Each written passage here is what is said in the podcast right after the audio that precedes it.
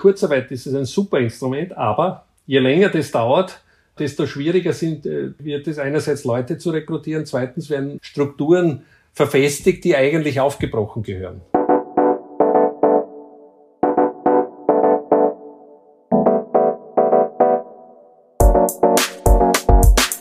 Willkommen bei einer neuen Folge des Podcasts des österreichischen Industriemagazins. Mein Name ist Rudolf Leudl und ich darf Sie heute wieder in die Welt der Maschinen, der Automatisierung, der Innovation und der Zukunft der produzierenden Wirtschaft entführen. Für diese Episode hat Industriemagazin-Autor Josef Ruhaltinger mit Stefan Pierer gesprochen. Der Industrielle hat vor genau 30 Jahren die KTM Motorradsparte aus der Konkursmasse gekauft er und sein Kompagnon Rudolf Knünz zahlten damals umgerechnet 4 Millionen Euro für ein angeschlagenes Irrenviertler Unternehmen, das damals gerade 6000 Motorräder im Jahr verkaufte. Zum Vergleich, im Vorjahr hat KTM weltweit 270.000 Straßenmaschinen abgesetzt. Dass die Markenrechte von KTM Fahrrad damals bei dem Deal nicht dabei waren, macht Pira heute beim Aufbau seiner E-Bike-Sparte durchaus zu schaffen. Im Gespräch mit dem Industriemagazin erzählt er, wie er trotz dieses Handicaps seine Standorte in Mattighofen und Salzburg zu E-Mobilitätszentren ausbauen will. Aus seiner Unterstützung für das Projekt Ballhausplatz von Bundeskanzler Sebastian Kurz machte der meinungsstarke Industrielle nie einen Hehl. Im Oktober wurde er für seine Großspende von 470.000 Euro vor den Ibiza-Ausschuss zitiert. Im Gespräch mit dem Industriemagazin erzählt er, wie er die Befragung im Ausschuss erlebte und rätselt, wieso in Österreich die höchsten Corona-Hilfen Europas zu den schlechtesten Wirtschaftsdaten am Kontinent führen konnten. Dies und viel mehr in dem Interview. Wir wünschen Ihnen viel Spaß mit dem Podcast des österreichischen Industriemagazins. Powered by Speechlife. Speechlife, die effizienteste und genaueste Art, Sprache in Text umzuwandeln. www.speechlife.com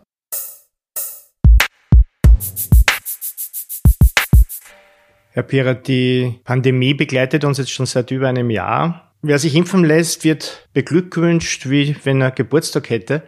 Das zeigt, wie nah eigentlich die Entwicklung der Menschen im Einzelnen geht. Was bedeutet das für Sie selbst? Sind Sie eigentlich selbst geimpft? Sobald Impfstoff zur Verfügung äh, sein wird, werde ich mich impfen lassen, selbstverständlich. Das ist keine Frage. Verstehen Sie unter diesen Umständen die Haltung von Impfskeptikern? Jeder Mensch hat seine freie Entscheidung, muss dafür auch die Konsequenzen selber tragen, aber ich glaube, man kann keine Menschen zwingen zum, zum Impfen. Aber natürlich für uns ist die Impfung immens wichtig, weil wir exportorientiert, wir haben 90 Prozent Exportquote wir sind mit äh, mehr als 60, fast 60 Prozent machen wir außerhalb von Europa. Sie können sich vorstellen, wie wichtig für uns und für unsere Leute das Reisen wieder werden wird. Und ohne Impfung wird es nicht gehen. Österreich ist eine Exportnation und wir haben eine Vielzahl von extrem exportorientierten Unternehmen. Wir müssen also diese, diese Position auch absichern, denn am Ende des Tages müssen wir ja die Rechnung begleichen, die uns Corona beschert. Und äh, da dürfen wir, sage ich, den sogenannten im Wettbewerb stehenden und wertschöpfenden Bereich nicht unter den Tisch fallen lassen. Soll es unter diesen Umständen Sonderrechte für Geimpfte geben? Sollen geschützte Personen früher Restaurants besuchen oder per Flugzeug auf Urlaub fliegen dürfen? Ich glaube, man hat es jetzt kurzfristig gesehen, wenn Sie sich das Freitesten jetzt anschauen, für einen Friseur, für, für einen Handel, was auch immer. Auf einmal strömen die Leute zu den Teststationen, die vorher kritisch beäugt und nicht besucht wurden und sonst was. Ich glaube, das dreht sehr schnell um. Ja. Anreizsysteme, wie man weiß aus der äh, Ökonomie, sind die wirksamsten. Zwangsmaßnahmen bewirken eher gegenteilige Effekte. Sie haben die Pandemie und den Umgang mit der Pandemie in China erlebt, in den USA und wissen natürlich ganz genau, wie wir eigentlich bei uns zu Hause damit umgehen. Was sind denn da Ihre Lehren, die Sie ziehen? Wir sind global unterwegs, in allen Teilen der Welt. Wir haben eine sehr starke Präsenz in Indien. Wir sind in Südamerika, natürlich Nordamerika, eines unserer wichtigsten Märkte. Und man muss jetzt dazu sagen, wir haben jetzt ein gutes Jahr Erfahrung mit diesem sicherlich nicht einfachen Virus und gefährlichen Virus. Und äh, ich, ich, ich sage aus der eigenen Erfahrung, wir, meine oder unsere Gruppe beschäftigt weltweit in etwa 10.000 Mitarbeiter in den verschiedensten, davon ungefähr 5.000 in Österreich. Das heißt, was wir gelernt haben, mit diesem Virus umzugehen. Und was ich auch gelernt habe, was ich mir am Anfang nicht vorstellen konnte, ich war der Meinung, na, irgendwann wird er halt wieder verschwinden, sondern der bleibt. Das heißt, ein faktenbasierende Erfahrung ist, wir müssen mit diesem Thema langfristig umgehen, egal mit welchen Wellen rauf und runter. Das ist einmal der, der, der erste Punkt für mich. Das Zweite, was wir eigentlich, äh, der erste Lockdown hat bei uns zu einem zweimonatigen Produktionsunterbrechung geführt weil die Lieferketten vor allem in Europa von Italien und von Spanien zusammengebrochen sind. In Italien deshalb, weil der italienische Staat aufgrund der dramatischen Situation so äh, radikal reagiert hat, dass er auch die Industrie zugemacht hat. Ja, und wenn Sie Lieferanten dann dort haben, dann stehen sie natürlich auch so. Wir sind nicht zum Stehen gekommen von dem österreichischen politisch verorderten Lockdown am Anfang. Am Anfang hat keines Land gewusst, wie gehen wir mit denen um. Und wir konnten aufgrund unserer Exportorientierung, konnte ich in viele Regionen und Länder kennenlernen, die unterschiedlichen Methoden. Ja, das reicht von der, würde ich sagen, chaotischen brasilianischen über die, würde ich sagen, Wild-West-Situation in Nordamerika, über eine wahnsinnig rigide in Indien, die unterschiedlichen Varianten in Europa, bis die von allen gescholtene äh, schwedische Weg. Und wenn ich nach einem Jahr so jetzt versuche zu analysieren, welche Wege scheinen doch einigermaßen die richtigen zu sein, dann glaube ich, ist es äh, eine Mischung aus dem Schwedischen, wo man die, die Leute von Beginn an in eine Verantwortung bringt. Dieses permanente Auf- und Zumachen der radikalen äh, Lockdowns, wie sie wir in Zentraleuropa, teilweise in Indien, führt zur hm, Undiszipliniertheit und äh, zwingt dann Leute in die Grauzone, wo das wahrscheinlich dann zu diesen Auswirkungen führt, die wir sehen, bis zu den Demonstrationen. Und, äh, aber Fakt ist, wir müssen mit dem umgehen und wird nicht weggehen, aber man kann. Und jetzt komme ich zum springenden Punkt. Unter Einhaltung einfacher Dinge, das ist Hygiene, das ist eine Distanz, das sind das Thema Masken, Verantwortung, haben wir eigentlich nach einer zweimonatigen Unterbrechung die letzten, würde ich sagen, zehn Monate perfekt durchproduziert. Ja, wenn ich sage Ihnen, ich habe derzeit ungefähr zwölf Fälle in Österreich bei 5000 Mitarbeitern, das ist so ungefähr die Größenordnung. Das heißt, man kann das handeln, ja, äh, indem man die Leute in die Verantwortung, ihnen die Möglichkeit zum Testen. Wir sind einer der Pioniere Erfinder des, des Schnelltests. Wir haben schon Anfang September jeden Mitarbeiter kostenlos getestet, mitgegeben in die Familie. Äh, und äh, damit kann man sehr, sehr rasch reagieren, wenn ein Fall auftritt. Also ich glaube, man kann mit dem umgehen. Viel Hausverstand und faktenbasierend. Und leider äh, weltweit, ich glaube nicht, äh, viele tausende Virologen und sonst was, jeder sagt was anderes. Das ist fast wie im Hühnergegacker. Aber reicht denn der Appell an die Eigenverantwortung? Wir sind jetzt mitten in der dritten Welle und überall dort, wo es Lockerungen gibt, schnellen sofort die Zahlen wieder nach oben. Die Eigenverantwortung und Selbstbeschränkung, Eingrenzung der Mobilität, das alles äh, sind doch eigentlich nur Lippenbekenntnisse, wenn man sich zumindest an den Zahlen orientiert. Wie sehen Sie das? Am Ende des Tages wird die Eigenverantwortung äh, nicht umhinkehren. Wir müssen das tun. Anders werden wir diese Pandemie nicht in den Griff kriegen. Und die bleibt. Das ist ein Fakt. Das heißt, Sie müssen in Ihren sozialen Kontakten und so, und es gibt viele, viele Beispiele, wo das sehr wohl funktioniert. Nur muss man mit dem professionell umgehen, professionelles Krisenmanagement und immer die Erfahrungswerte faktenbasierend in die Praxis bringen. Aber ich glaube nicht mit ewigen Auf und Zu wird das, wird das Problem gelöst. Sie bewirken das Gegenteil. Aber jetzt sind wir eigentlich ja gerade in dieser Phase. In Österreich ist im Osten im Lockdown, im Westen gehen da die Uhren anders. Deutschland ist bei wesentlich niedrigeren Zahlen wieder wesentlich strenger eigentlich zu ihren Bürgern oder zu seinen Bürgern. Äh, was ist denn ihrer, aus Ihrer Sicht eigentlich die richtige Vorgangsweise? Glauben Sie, dass es da äh, ein Patentrezept gibt? Wir machen auch vielfach die Fehler, dass wir zu, zu kleinteilig uns vergleichen wir, die Welt ist ja groß, global. Schauen wir an, wo, wo derzeit die besten Beispiele sind und, und äh, analysieren wir Benchmarking. Warum ist es da dort so? Warum geht es dort so? Äh, was könnte man kopieren? Äh, völlig uneitel Dinge nachmachen, ja. Und nicht immer äh, zwischen Bayern und Oberösterreich oder Bayern und Österreich meinen, wer die größere Muskel hat. Ja, aber gibt es das Land, das kräftig genug ist oder seine Muskeln spielen hat lassen, auf eine Art und Weise, die jetzt wirklich allen geholfen hätte. Mir fällt da jetzt eigentlich kein Beispiel ein. Wissen Sie da eins? Es gibt ja immens viele äh, Industrie- und Unternehmensbereiche, wo das gut funktioniert, die mit diesem Thema professionell umgehen. Ja, das fängt beim Handwerksbetrieb an, wo die nicht zu zweit mit, mit dem Bus zur Baustelle fahren können, bis zum Industriebetrieb, wo das hochprofessionell teilweise täglich rein und raus testen Ja, äh, ich finde es auch wirklich, äh, das war, das hat mich extrem gefreut, wie ein Fassmann im Jänner sagt, wir haben jetzt noch einen, einen schnelleren Schnelltest und einfacher für die Kinder äh, und all die Dinge. In die Richtung muss es gehen. Testen, testen, testen, testen. Isolieren. Das ist handelbar. Im Februar hat Tirol Wien wissen lassen, was es in Wirklichkeit von den Vorschlägen aus Wien hält. Die Auseinandersetzung ist oft ein bisschen wirklich unter die Gürtellinie gerutscht, bis die Tiroler Landesregierung doch eingesehen hat, dass die Kraft der Zahlen sich nicht vom Tisch wischen lässt. Wie haben Sie denn eigentlich diese Auseinandersetzung empfunden? Und verstehen Sie, wenn da jemand sagt, es ist zutiefst provinziell? Schauen Sie, da kommen wir in einer, in einer Diskussion über Föderalismus. Das ist ja so, aber Sie, ich meine, die Pandemie, muss man ganz offen sagen, zeigt schon Schwachstellen auf in, in einer Verwaltung und Organisation. Fakt ist, dass wir natürlich europaweit, da möchte ich also Österreich nicht ausnehmen, alleine sehen, die sogenannte analoge Verwaltung diesen Situationen nicht gewachsen ist. Ja, das ist einmal Punkt eins und dass wir natürlich gewisse föderale Strukturen, schauen Sie nach Deutschland, da ist es ja ähnlich, ja, das, das deutsche Kleinstaaterei, der Bayer sieht das anders wie der in, in Westfalen und, und Nordrhein-Westfalen. Also das ist einfach äh, zu kleinteilig. Wir haben natürlich in Österreich schon ein, dieses föderale System zeigt schon, nicht nur jetzt in der Pandemie, natürlich schon entsprechende Schwächen auf. Ja. Zwischen Verantwortung und, und Ausführung. Aber das ist eine andere Diskussion. Aber das Coronavirus äh, deckt natürlich Schwächen in, äh, weltweit in diesen Bereichen auf. Und da muss man dazu sagen, wenn man sich das global anschaut, da ist Europa massiv im Hintertreffen. Also wir werden sicher am spätesten aus der Krise herauskommen. Wir werden sicher äh, verglichen mit den anderen Wirtschaftsräumen sicher nicht in der ersten Startreihe stehen, sondern hinten drauf.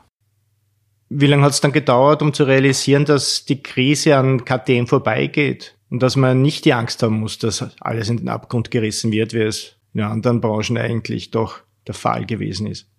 Wir haben, nachdem wir global aufgestellt aus China schon Wahrnehmung gehabt, dass da was, was Größeres unterwegs ist. In dem Ausland keine Ahnung. Dann haben wir gemerkt, dass äh, durch die große chinesische Präsenz in Norditalien in der Textilindustrie das schon längst in Oberitalien grassiert hat. Ja, äh, wir sagen, das ist in Ischl geboren worden, aber Ischl, äh, das ist äh, natürlich dort schon längst hereingetragen worden. Und äh, als dann die, die ersten Lieferketten und die Lockdowns kamen, muss ich sagen, dann habe ich meine Erfahrung aus der Finanzkrise ausgepackt. das heißt einmal klassisches Krisenmanagement. Was heißt das? Äh, Schiff an, äh, im hohen Sturm, das heißt Kapitän auf der Brücke, Offiziere eingereiht und äh, permanent äh, Leadership, permanentes Kommunizieren, reagieren auf die Dinge, die kommen. Das ist einmal das Erste gewesen. Ja. Wir sind äh, acht Wochen in der Produktion unterbrochen worden, haben aber nie alle Leute nach Hause, sondern wir sind in den Bereichen, wo es ging, Entwicklung, Marketing, Vertrieb. Wir haben versucht, unsere Händler auch äh, zu kontaktieren, ihnen Mut zu sprechen, weil keiner wusste, wo, der, wo das hingeht. Und es wurde auch von den Mitarbeitern sehr stark geschätzt, weil sie abgelenkt wurden durch diese Beschäftigung und nicht zu Hause im Homeoffice ohne Arbeit im Kreise sich gedreht haben das hat sehr geholfen. Und als dann die Produktion begann, ja, sind wir voll hochgefahren. Und äh, wir haben sehr früh erkannt, dass also über eine, die, unsere Branche äh, hat eine sehr hohe Nachfrage. Das motorisierte Zweirad hat durch Corona eine verschärfte Nachfrage erfahren. Kommt natürlich aus der Situation Smart Distancing. Keiner wollte in öffentliche Verkehrsmittel. Die Reisemöglichkeit äh, ist natürlich dramatisch abgestellt worden. Das heißt, äh, damit hat man sich im Freizeit- und Sportbereich, vor allem von der Risikogruppe, auf das Elektrofahrrad bewegt. Auch in Nordamerika ist das äh, Geländemotorrad ein, äh, extrem angesprungen. Wir haben erkannt, äh, da kommt eine Auftragssteigerung. Wir haben sofort reagiert bei den Lieferanten in einer Situation, wo die Lieferanten keine Auslastung haben und sagt, ihr kriegt jetzt bei uns mehr Aufträge wie vorher. Damit sind wir vorzeitig bedient worden und das hat dazu geführt, dass wir im vierten Quartal verfügbar waren weltweit und wir haben im letzten Jahr äh, etwas mehr Umsatz gemacht wie im Jahr davor, trotzdem, dass wir zwei Monate zugesperrt wurden. Also insofern äh, schnelles Reagieren, immer vorn drauf, präsent sein und natürlich die Vorsichtsmaßnahmen. Testen, testen, testen. Wir haben äh, nach dem Betriebsurlaub im Sommer zweieinhalbtausend Leute in zwei Tagen PCR-Tests gemacht. Das war eine logistische Aufgabe, nicht ganz billig. Und äh, Gott sei Dank sind dann gleich im Anschluss im September die Schnelltests gekommen Und so konnten wir eigentlich äh, permanent die Produktion auslasten, die Fälle, die wir hatten, lokalisieren, isolieren. Und was wir beobachtet haben, wenn die Mitarbeiter diese Schnelltests kriegen, ja, dass sie psychologisch sich sicherer fühlen. Weil sie können sich zu Hause testen, sie können sich rein und raus testen. Äh, ich will nicht sagen, dass es am Anfang kinderleicht war, aber man erlernt das. Es muss nicht unbedingt eine Krankenschwester machen. Also das, das hilft. Darum bin ich ein Verfechter. Testen, testen, testen. Weil wir auch im Wirtschaftsmagazin sind, ein paar Zahlen vielleicht zur Verortung der Pira Mobility Gruppe. Der Umsatz blieb 2020 mit 1,53 Milliarden Euro relativ stabil. Dafür ist der Ertrag mit 19 Prozent eingebrochen. Sie erklären das damit, dass das ziemlich genau den zwei Monaten des Stillstands entspricht, die man im Frühjahr hatte. Die KTM-Gruppe hat in Österreich sogar mit 4600 Mitarbeitern um 218 mehr Jobs angeboten oder ausgewiesen, als es im Jahr davor der Fall war. Wo bestimmen Sie jetzt die wirtschaftliche Situation Ihres Unternehmens? Wir haben eine Digitalisierung, äh, sei Dank. Äh, jedes Motorrad, das bei uns oder Produkt an einen Endverwender übergeben wird vom Händler, äh, muss ja digital freigeschaltet werden. Und so können wir auf, wir können auf täglicher Basis den weltweiten Absatz zum Endkunden verfolgen. Und damit können Sie auch, vor allem während der Krise dieser acht Wochen haben wir gesehen, dass in bestimmten Regionen, wo die Geschäfte nicht zu waren, dass das eigentlich steigt. Ja, und äh, diese Informationen haben wir zusammengetragen und dann sofort reagiert. Wir haben ja schon wirklich dringend gewartet, dass die italienische Regierung konnte ja endlich auch die Industrie wieder aufmacht. Das war da um den 4., 5. Mai herum sind die Lieferanten, die wir dort haben, wieder in der Lage gewesen äh, zu liefern und dann sind wir mit der Produktion hochgefahren. Wir haben ja dann in der Folge im letzten Jahr schon über 200 Mitarbeiter mehr eingestellt, als wir vorher hatten. Das, das hat uns natürlich dann extrem geholfen. Und äh, so sind wir halt von Woche zu Woche und von Monat zu Monat. Und natürlich muss man dazu sagen, wenn mit dem Erfolg, mit dem Erfolgserlebnis ist es natürlich extrem auch für die Mitarbeiter motivierend. Wir haben uns auch dafür entsprechend bedankt. Also wir haben im, im letzten Jahr haben wir in der Gruppe, also in der Motorradgruppe 10 Millionen Euro an Corona-Prämien an unsere Mitarbeitern als Dankeschön für diese außergewöhnliche Leistung. Und ja, so haben wir natürlich eine sehr gute Fahrt aufgenommen.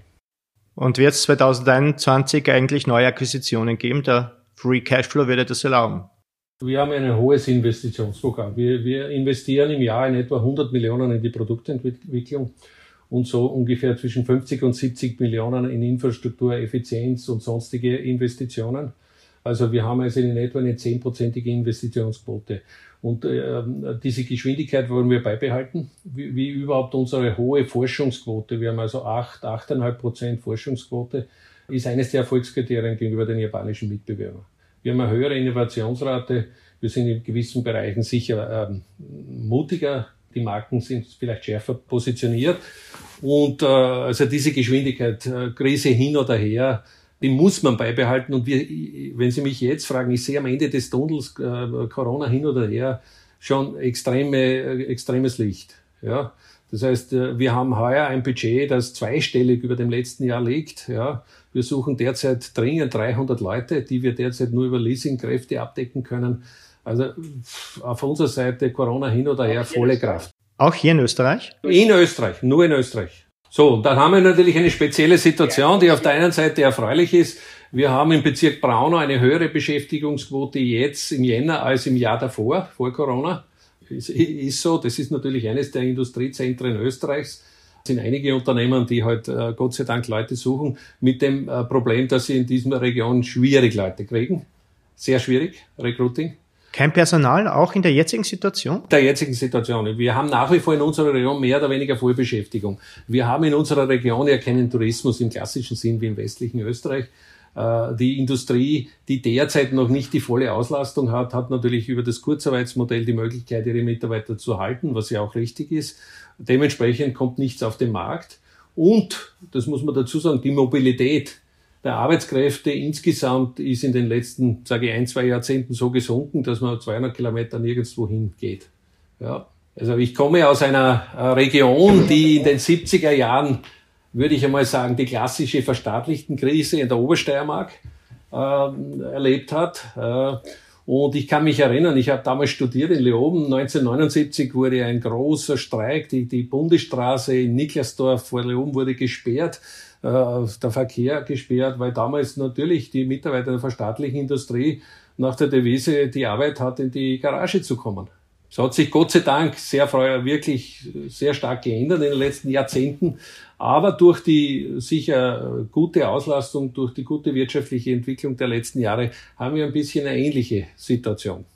KTM hat sich ja mittlerweile auch der Elektromobilität verschrieben. Es sind da mittlerweile schon sehr beachtliche Umsätze im kleinvolumigen Motorradbereich, aber auch bei den E-Bikes gemacht worden.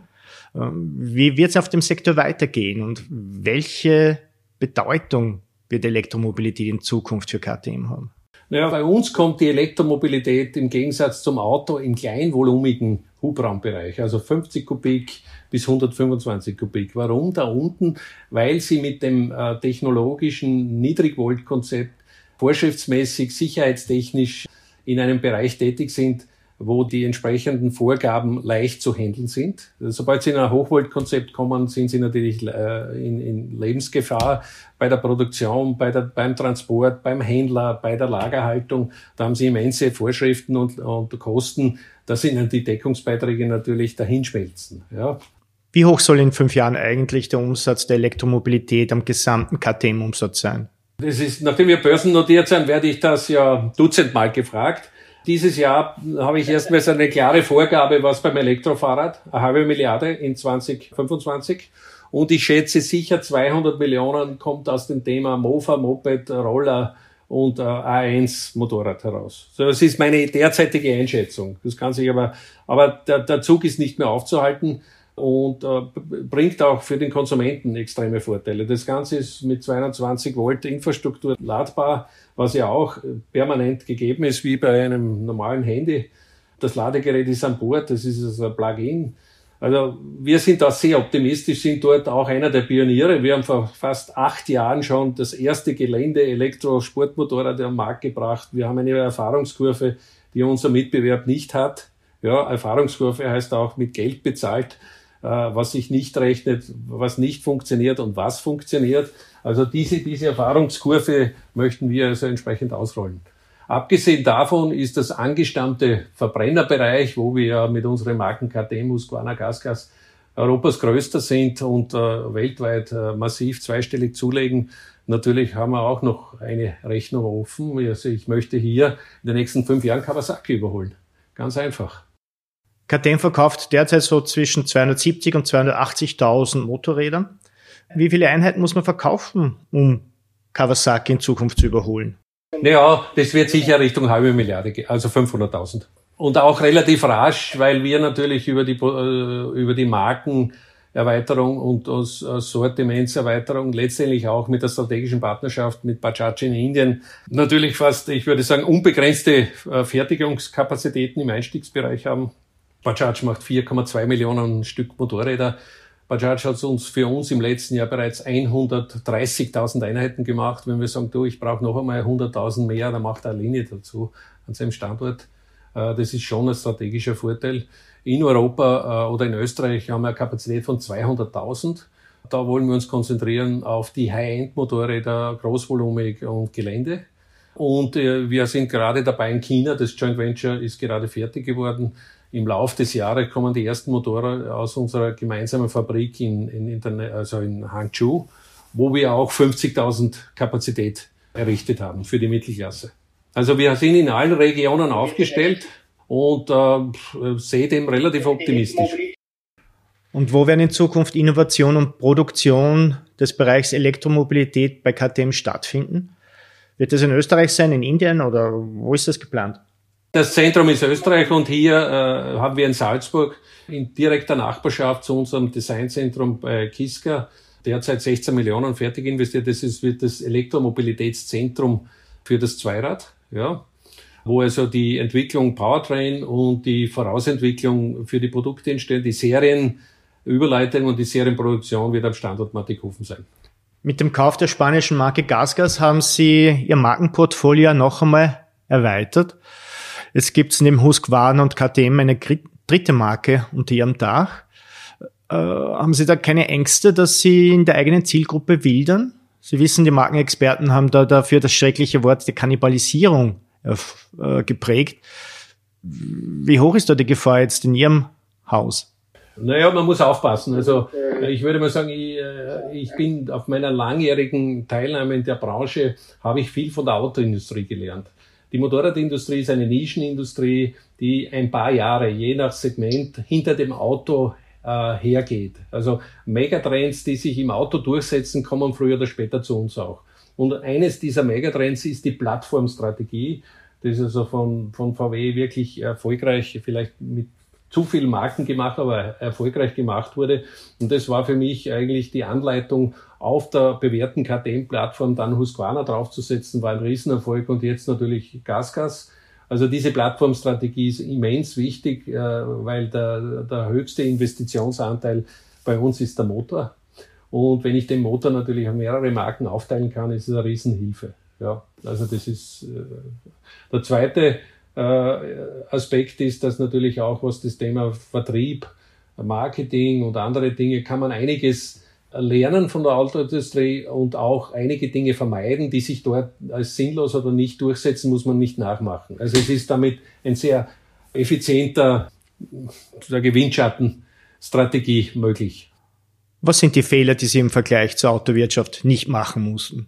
Ja, das äh, sicher große Akquisitionen, teure Akquisitionen von Marken, die dann nicht zusammenpassen, denn sie müssen die Kulturen, äh, also die Übernahmen, die wir gemacht haben, das ist vielleicht für den Standort in Italien nicht einfach gewesen. Wir haben den geschlossen, wir haben alles nach Österreich, haben auf unsere Plattform und das ist die Post abgegangen. Sobald du, äh, und vor allem wenn du ein in etwa fast gleich großes Unternehmen kriegst, dann hast du einen Kulturkampf und damit verlierst du Geschwindigkeit äh, und du hast Reibung und Ineffizienzen. Das ist zum Beispiel so ein Beispiel, das würde nie gehen. Ja, ich hatte bereits in den Anfang der Millennium eine Kooperation mit Polaris, weil ich der Meinung äh, war, äh, dass man hier kooperieren könnte. Die sind im ATV, wir im Motorrad und Dinge. Die amerikanische Mentalität ist, die passt nicht für Kooperationen. Äh, der, der, Amerikaner sagt entweder ich schaffe an und ich kaufe dich aus, äh, sonst funktioniert es nicht. Also dieses flexible Zusammenarbeit, wie ich es mit den Indern gewohnt bin, hat da nicht funktioniert. Dann, habe ich das wieder aufgelöst und Harley ist so eine Ikone ja, in der Branche. Mir wird momentan schwer einfallen, wie man das herumkriegt, obwohl ich viel Erfahrung habe. Denn dieses alte äh, American Old White Man, das, deren Kunden, äh, sage ich, sterben aus die verkaufen schon äh, 10.000 Einheiten mit drei Rädern. Ja, die haben die Jugend versäumt. Und Jugend kriegst du nur über den Rennsport. Wenn Sie gerade die Partnerschaft mit der indischen Bajaj-Gruppe loben, äh, zuletzt haben Sie deren Anteile in der Höhe von 48 Prozent aus der operativen KTM AG in die übergeordnete Holding Pira Mobility AG hochgezogen. Was steckt hinter der neuen Beteiligungsordnung? Das hat historische Gründe. Wir, als wir vor 13 Jahren begonnen haben, war das die Gesellschaft, die eigentlich die Führungsgesellschaft war. Und äh, wir hatten damals nur am Verbrenner kooperiert. Und in der Zwischenzeit ist natürlich Elektromobilität in Europa ein wichtiges Thema geworden und das habe ich auf einem Parallelast unabhängig davon entwickelt und ich möchte meinen Partner, der, mit dem wir gut zusammenarbeiten, in die Elektrozukunft mitnehmen. Und auch äh, nach der Börsennotierung ist es immer wieder sehr kompliziert zu erklären. Da unten hast du einen strategischen Partner, da oben bist notiert. Und das ist eine Vereinfachung und gleichzeitig auch die Mitnahme in die Elektrozukunft des Partners. Wird sich an den Beteiligungsstrukturen da in nächster Zeit etwas ändern? Oder bleibt es so? Das bleibt so, ja. So ist es ausgesprochen. Es ist auch eine, eine ausgezeichnete äh, Zusammenarbeit. Es ist natürlich auch beidseitig privat und, und Familien geführt. Ich habe mit der zweiten und dritten Generation zu tun. Die Familie Bajaj oder die Bajaj-Gruppe ist eine hoch angesehene indische Industriegruppe. Der Gründer hat übrigens den Mahatma Gandhi die Revolution finanziert. Das können Sie sich vorstellen, wenn Sie auf Scherein gehen, haben Sie ein Bild, ein Ölbild, Mahatma Gandhi zusammen mit dem Gründer Bajaj. Es ist natürlich typisch indisch, sehr hierarchisch. Also einmal im Jahr so, äh, wenn möglich, jetzt geht's leider nicht, wo sich äh, bei Raul Bajaj mal vorbeischauen und zuhorchen. Der ist 82. Aber mein Vis-a-vis ist 53 oder 52, hochprofessionell, gut ausgebildet, Rajiv Bajaj ist einfach eine persönliche Freundschaft auch entstanden und das hilft uns natürlich hier sehr, sehr schnell zu reagieren auf äh, oberster Ebene, wenn es äh, Korrekturen bedarf. Also ich bin wirklich sehr froh, diese Partnerschaft zu haben. Ohne diese Partnerschaft würde ich nicht in der Größenordnung sein, wie ich jetzt bin, muss ich ganz offen sagen. Vice versa, ohne unsere Technologiekompetenz würde Bajaj nicht die Nummer zwei sein und äh, in der Lage sein, als einziger heimischer Anbieter wirklich gegen die Japaner gegenzuhalten. Jetzt einen Themasprung zur Realität in Zeiten von Corona. Die Bundesregierung hat einen breiten Schirm an Corona-Hilfen gespannt. Wie nützlich war das für KTM in den, in den harten Zeiten und wie viel davon wurde eigentlich auch in Anspruch genommen? Welche Erfahrungen haben Sie da gemacht? Na, ich würde mal sagen, das Kurzarbeitsmodell war hervorragend. Das äh, am Anfang, das hat also der, der gesamten österreichischen Industrie immens geholfen, weil keiner wusste, wie lang dauert der Zirkus, äh, wie lang sind die Ketten unterbrochen. Und das haben wir aus der Finanzkrise damals gelernt. Wir hatten damals leider nicht so ein gutes Kurzarbeitsmodell und man musste damals wirklich viele Mitarbeiter abbauen, die ihnen nachher beim Aufschwung gefehlt haben. Also das war ein, ein richtiges Instrument. Das hat auch uns in diesen äh, acht Wochen ermöglicht, alle Leute zu halten und natürlich hier auch eine Unterstützung zu kriegen. Darüber hinaus äh, haben wir nichts, äh, Gott sei Dank nichts gebraucht. Was es noch ein hervorragendes Instrument gegeben hat, die Kontrollbank hat Exportkreditrahmenerhöhungen relativ professionell und äh, auf schnellen Wege bereitgestellt. Also das muss weil die erste Reaktion in so einer schwierigen Liquidität schaffen, ja, damit man, weil man nicht weiß, wie lang die Lawine über einen liegt. Äh, die Kontrollbank hat auch einen super Job gemacht. Also die beiden Instrumente hat vor allem auf der Industrieseite hervorragend gewirkt. Danach haben wir nichts mehr gebraucht. Ja, es war natürlich mühsam am Anfang. Ich, äh, das, das Sozialministerium und Arbeitsministerium das analog aufgestellt ist, diese Riesenmengen oder Stückzahlen oder Köpfe abzurechnen. Das hat also drei, vier, fünf Runden gedauert, bis endlich das Formular richtig war und das war und sonst was. Aber nichtsdestotrotz, nach, nach entsprechender Zeit hat das funktioniert. In der kleinstrukturierten und vor allem Dienstleistung kann ich nicht mitreden, aber die Industrie war hervorragend unterstützt vom Staat, muss ich sagen. Die österreichischen Corona-Hilfen erhitzen immer wieder die Gemüter. Die einen sagen, es ist zu viel, die anderen sagen, es ist zu wenig und die dritten sagen, es ist zu spät. Fakt ist, dass Österreich eigentlich mit 32 Milliarden Euro die großzügigsten Beihilfen und Unterstützungen bietet, die im Zusammenhang mit Corona gewertet wird, im Vergleich jetzt zumindest mit den anderen europäischen Staaten. Gleichzeitig kämpfen wir mit den härtesten wirtschaftlichen Folgen, ebenfalls verglichen mit unseren Nachbarstaaten. Warum ist es so? Das meiste Geld ausgeben und eigentlich die geringste Ernte einfahren? Rennt bei uns was falsch? Sie müssen sehen, wir haben natürlich einen hohen GDP-Anteil vom Tourismus, ja, der natürlich eine der höchsten ist in Europa. Das hat der Grund, wieso wir im Jänner jetzt schon mit 8% oder sonst was. Das ist natürlich, trifft uns doppelt hart. Das muss man dazu sagen. Inwieweit in diesen Bereichen kann ich nicht beurteilen, ob das absolut gesehen haben wir viel gesetzt und natürlich trotzdem mm, am Megatrend nicht wahnsinnig beeinflussen können. Was wir allerdings jetzt bemerken, die Kurzarbeit ist ein super Instrument, aber je länger das dauert, desto schwieriger sind, äh, wird es einerseits Leute zu rekrutieren, zweitens werden Strukturen verfestigt, die eigentlich aufgebrochen gehören. Ja, entweder habe ich ein Kapazitätsthema, da muss ich anpassen. Dann kämen diese Kapazitäten auf den freien Markt und würden von denen aufgesammelt, die Leute brauchen. Also das bemerken wir.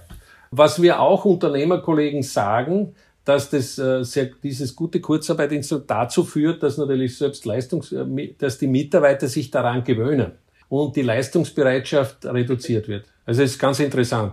Und das ist eigentlich das, wo wir uns, glaube ich, unterscheiden von den, von den anderen. Wir sind in der glücklichen Situation gewesen, volle Auslastung zu haben, das noch zu steigern. Also die waren voll gefordert, die Mitarbeiter. Sie sind auch dafür honoriert worden und das hat natürlich äh, immense Kraft freigesetzt. Herr Pera, ich sage einen herzlichen Dank für das Gespräch. Auf Wiedersehen. Gerne. Powered by Speechlife. Speechlife, die effizienteste und genaueste Art, Sprache in Text umzuwandeln www.speechlife.com. Das war der Podcast des österreichischen Industriemagazins. Zu finden sind unsere Podcasts auf den gängigen Plattformen. Wenn Ihnen gefallen hat, was Sie hörten, freuen wir uns über positive Bewertungen und natürlich umso mehr, wenn Sie uns folgen. Produziert wird unser kleines, aber feines Medium von Michaela Huli, Michaela Capelli, Daniel Poselt und meiner Wenigkeit, Udo Fleudel. Bis bald!